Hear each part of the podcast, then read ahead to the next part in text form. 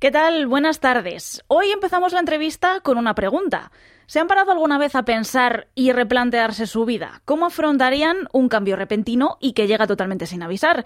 Son reflexiones que comparte Ana Raíz en su libro Que hay en tu nevera, que hoy se presenta en la librería Santos Ochoa de Logroño y hoy vamos a hablar precisamente con ella para conocer lo que esconden sus páginas. Muy buenas tardes, Ana. Buenas tardes, Marina. Bueno, empezamos con la pregunta, diríamos, clásica. ¿Cómo nació este libro? Porque has creado absolutamente todo, desde los textos hasta las ilustraciones. Así es.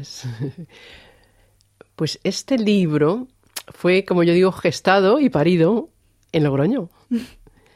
Para mí respira Logroño por todas las páginas, para mí. Aunque aunque luego no, no, no, surge ahí, ¿no? Porque es un libro, podríamos llamarle, de, de autoconocimiento, ¿sí? Es una invitación a, a mirarse a uno mismo. Sí. Entonces, para mí, presentarlo en Logroño es como lo más de lo más. Porque era una ilusión tan grande para mí poderlo presentar en Logroño tal como va a ser, que ya falta muy, muy poquito, rodeado de amigos, que así va a ser, en la librería Santos Ochoa, que era donde yo me compraba cuando vivía en Logroño todos mis libros. Pues yo estoy muy ilusionada, ciertamente. Bueno, ¿cómo ha sido este proceso de, creación del libro? ¿Qué, qué, ¿En qué te has basado para poder escribirlo? Bien. Mm, yo creo que es producto de un aprendizaje. Durante 10 años yo em, estuve diagnosticada de una enfermedad mm, autoinmune que se llama fatiga crónica y mm, pude curarme gracias a, bueno, ahí, lo explico un poquito ahí también, a tres cosas en las que se basó mi curación. También porque igual mi pronóstico no era tan, tan duro como el de otras personas, ¿eh? ojo. Yo creo que es, son los aprendizajes de, este camino de 10 años. Pero cómo surgió, es como surge todo lo que yo escribo. Vamos a ver, yo en realidad lo que más escribo son cuentos infantiles y poemas para adultos. Es... Pero este, este libro mm, nació una mañana de un sábado. O sea, a mí todo lo que yo escribo es como si me lo dictaran. No, no, no tengo que pararme a pensar qué voy a decir, qué voy a escribir, no. Y una mañana me levanto y digo, ay, pues voy, voy a hacer un paralelismo entre la nevera y la vida. Siéntate, Ana, siéntate a escribir que llega. bueno, pues me senté toda la mañana de ese sábado y ya quedó. El libro es súper finito, vamos. Eh, nada. Es que ustedes no lo pueden ver, pero el libro son, digamos que podríamos considerarlo como si fuese a veces la, la misma densidad que podríamos decirle como la de un libro infantil. Sí, sí, mira, 45 páginas. O sea, una de eso se puede leer prácticamente en una tarde. Sí, pero no es lo que yo recomiendo, fíjate. Porque, aunque es muy fino, eh, dijéramos que yo creo que está un poco condensadito. Y yo recomiendo leer cada día un capítulo no sé si tiene ocho, bueno, cada día un capítulo. Mm. Para poder asimilarlo todo y reflexionar. Eso es, porque mi tendencia es a resumir. Siempre ha sido así. No, no, no, sé em, hacerlo de otra manera. Y claro, es como poco a poco.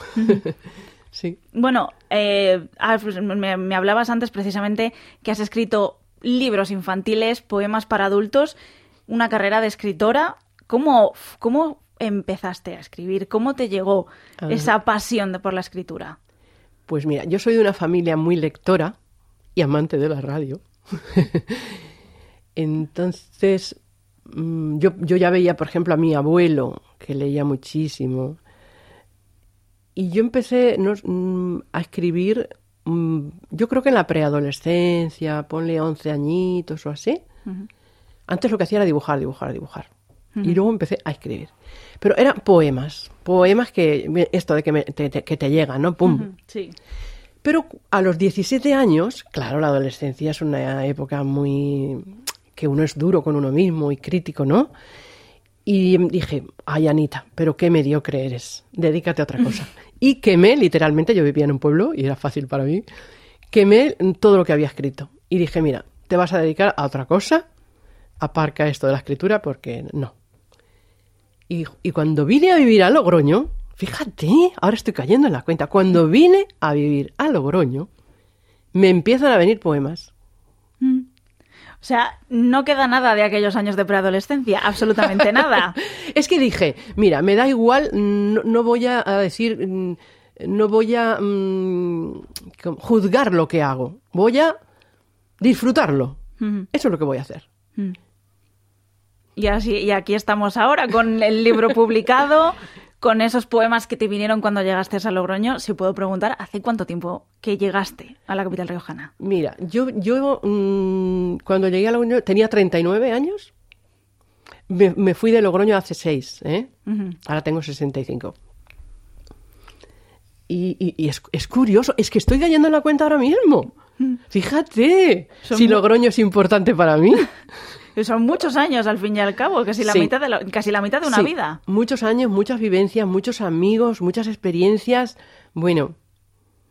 Bueno, eh, hablabas antes también de que la, a ti la fatiga crónica, la enfermedad que te diagnostican autoinmune, te obligó a parar y a dar un frenazo en tu vida. ¿Cómo aceptaste ese diagnóstico? ¿Cómo te influyó a ti en tu vida?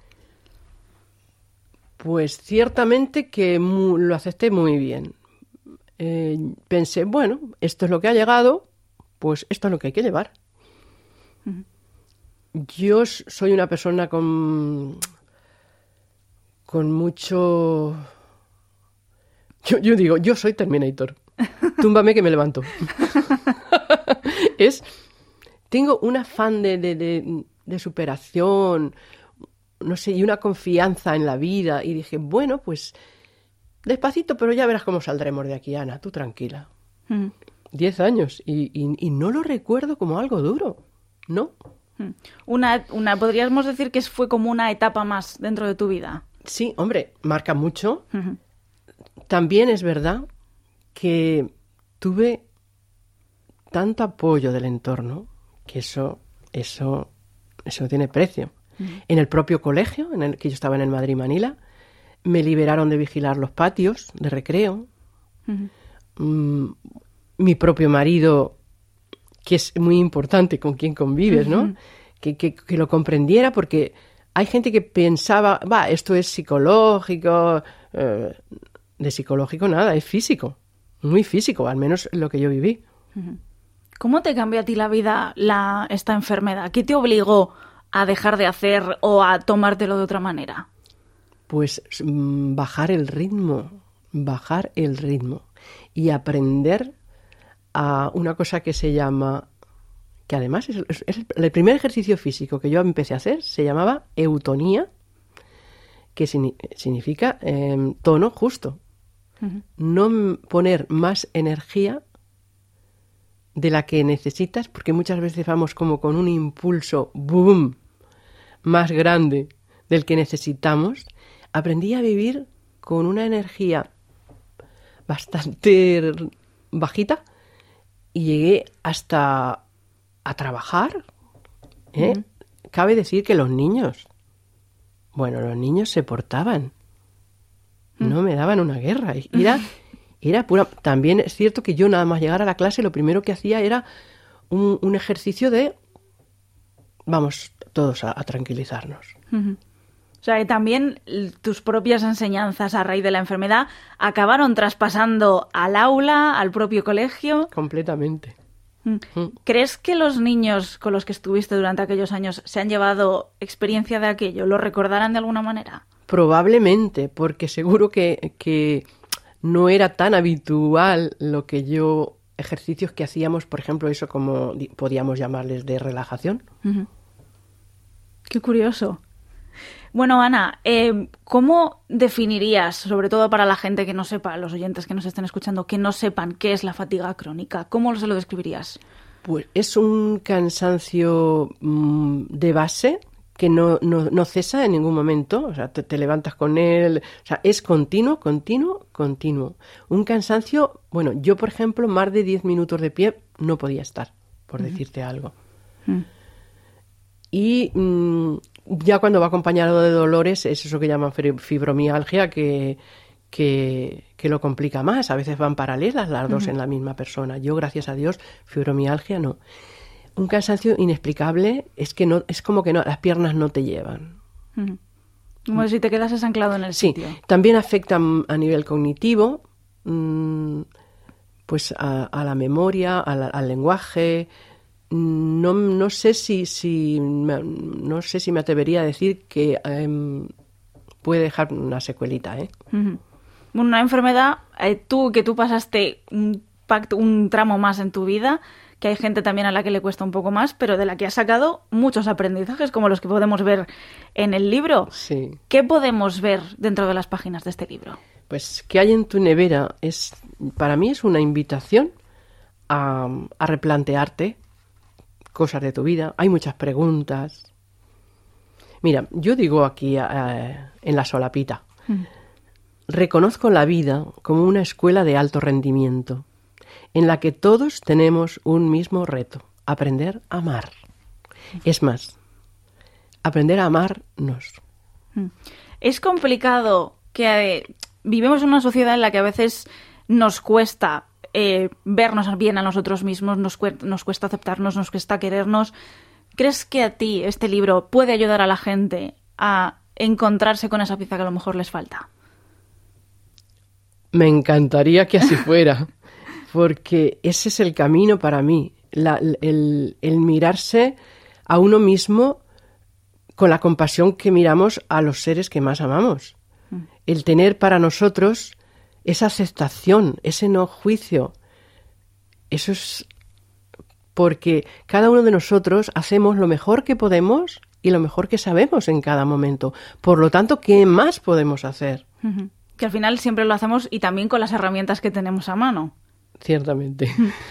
Pues Ana, muchísimas gracias por haber compartido estos minutos en Radio Nacional y habernos contado un poco más sobre tu experiencia con esta enfermedad, sobre el libro y esperamos veros esta tarde en la librería Santos Ochoa. Muchas gracias por invitarme y muchas gracias a la librería Santos Ochoa por darme este espacio.